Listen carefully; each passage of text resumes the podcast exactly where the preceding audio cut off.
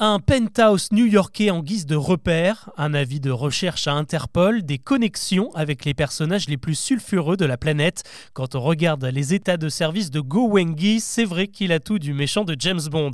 Depuis quelques semaines, ce milliardaire chinois exilé aux États-Unis fait beaucoup parler de lui, notamment à cause d'une idée assez improbable. En juin prochain, il va organiser une grande vente aux enchères, non pas pour écouler des objets d'art, mais des spermatozoïdes d'hommes non vaccinés contre le Covid-19. Oui, vous avez bien entendu, ce magnat de l'immobilier s'est constitué une banque d'un million de spermatozoïdes et de plusieurs milliers d'ovules parce qu'il estime que le vaccin aura des conséquences désastreuses sur le génome humain dans les prochaines années.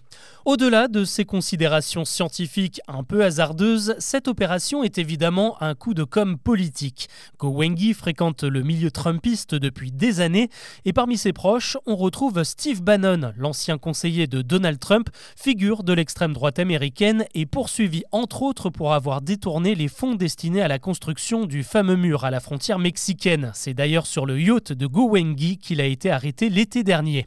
Ensemble, les deux hommes ont monté un lobby pour faire tomber l'appareil communiste chinois et on peut comprendre que le milliardaire en est après le gouvernement de son pays. Il y est recherché depuis 2015 pour des fraudes financières. Cette drôle de vente aux enchères en juin devrait notamment servir à éponger ses frais de justice, car fin mars, ce sont les autorités américaines qui lui ont mis le grappin dessus.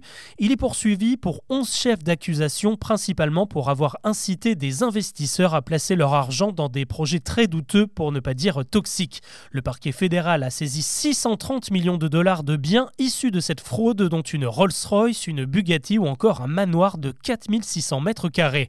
Et comme dans une scène digne d'Hollywood, un incendie s'est mystérieusement déclaré dans son appartement de Manhattan peu après son arrestation fin Pour revenir à ce commerce de spermatozoïdes non vaccinés, certains anti-vaccins y voient carrément le bitcoin du futur, une monnaie au cours fluctuant sur laquelle il sera très intéressant de spéculer. Le problème, c'est que ça ne repose sur aucun fait scientifique avéré.